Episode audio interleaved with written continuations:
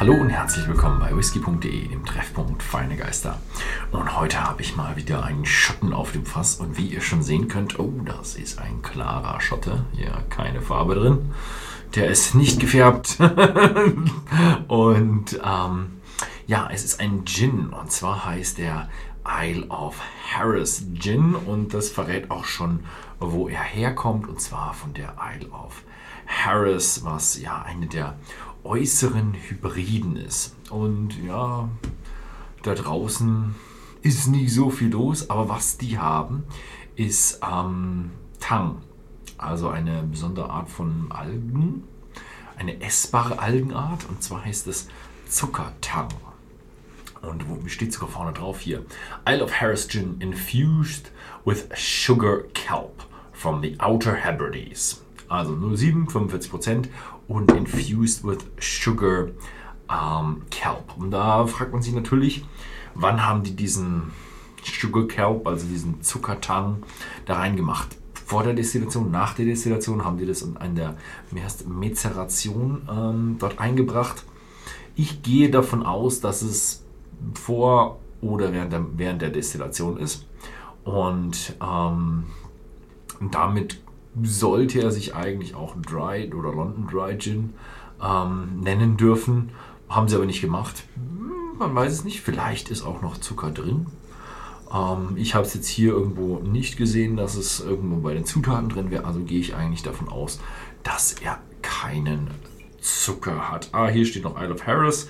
Stehen noch die Koordinaten drin. Distilled Small Batch. Ja, sie sind eine, eine kleine Brennerei. Und die ist, wo steht es hier? Ta Talbert oder was war's? Wo war es hier? Tar Tarbert, Scotland. Mhm. Gut, genug geredet. Ähm, es geht ja schließlich darum, oh, jetzt habe ich ein Glas vergessen. Ganz kurz mal rüberlaufen. Ein normales Glas holen. Und hier kommt das Glas. Normalerweise sind eigentlich immer dran. Gut. Denn bei so einem guten Gin mit ja, 50 Euro. Da sollte man ihn aber auch pur probieren können. Also da ist es dann schon, da geht es dann schon wirklich drum, was in dem Geschmack dieses, ah, vielleicht können wir einmal noch über die Schönheit der Flasche reden, weil die Flasche ist wirklich eine wahnsinnig schöne Flasche. Ich habe mich auch nach die Internetseite angeklickt ähm, durchgeklickt, aber nicht so viel. Also sie haben irgendwo, die Flasche hat auch irgendwo, glaube ich, ein paar Preise gewonnen oder besonders, besonders toll. Ich finde sie schön, also sie ist richtig schön gemustert, hat auch so an den Seiten noch so ein bisschen Vertiefungen, erinnert schon so ein bisschen so an das Wellenmeer. Ja. Mhm. Oh ja, und der ist ja, schon ein süßlicherer Gin. Also man riecht schon kräftig Wacholder und schon so ein bisschen hier so da. Der ganze Wald ist schon ganz schön unterwegs. Und mal hier kommt auch noch ein Zitronengeschmack auf. Und so. Aber nicht nur Zitrone, also so ein Zitrusgeschmack. Und der ist so.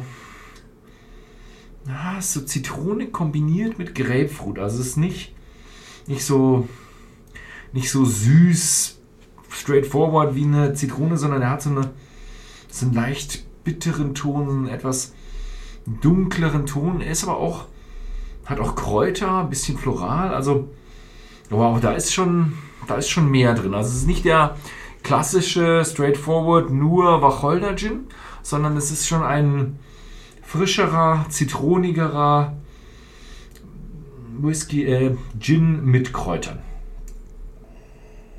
Mhm. Mhm. Mhm. Mhm. Mhm. Oh. Mhm. Ja, auch hier im Geschmack frisch, forward, also richtig schön. Ich würde mal sagen leicht, mild. Ja, mild nicht. Dafür ist er ein bisschen zu intensiv. Hat auch ein, ein starkes Wacholderaroma. Also es ist ein, eine Mischung zwischen einem klassischen rein Wacholder-Gin und so einem schönen Kräuter-Gin oder auch ja, einer von diesen bisschen fruchtigeren, zitronigeren Gins. Also so, ein, so eine Mischung. Ja. Der hat von, von, diesen, von diesen Welten hat er so, ja, hat er überall so ein bisschen was abgekupfert. Gucken wir mal, wie er sich im Gin Tonic tut. Oh, da habe ich ein bisschen viel Eis reingetan. Hm. Oh, ich bin aber ein bisschen großzügig mit dem Gin. Aber ich mag Gin.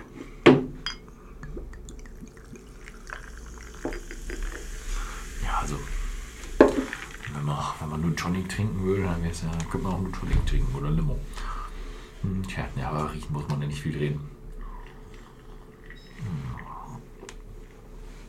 Hm.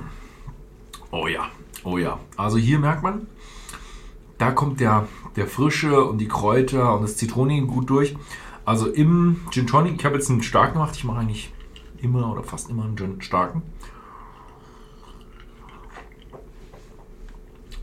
Auch bei einem starken, den man auch wirklich gut merkt, kommt hier das Frische gut rüber. Also der als Gin Tonic ist sehr, sehr frisch, hat, äh, hat schon gut Wacholdernoten, aber sie sind nicht so, hat nicht so starke Übertöne wie jetzt bei anderen Gins, würde ich mal sagen. Also der ist, das ist so ein, so ein sommerlicher, wo man sagt, okay, mhm, ein paar Eiswürfel drin. Ähm, ja, nochmal kleine, wenn man was einfüllt. Also jetzt ist die Menge Eis eigentlich doch relativ nett. Also der ist ein richtig schöner, leichter Sommergin. Mm. Mm.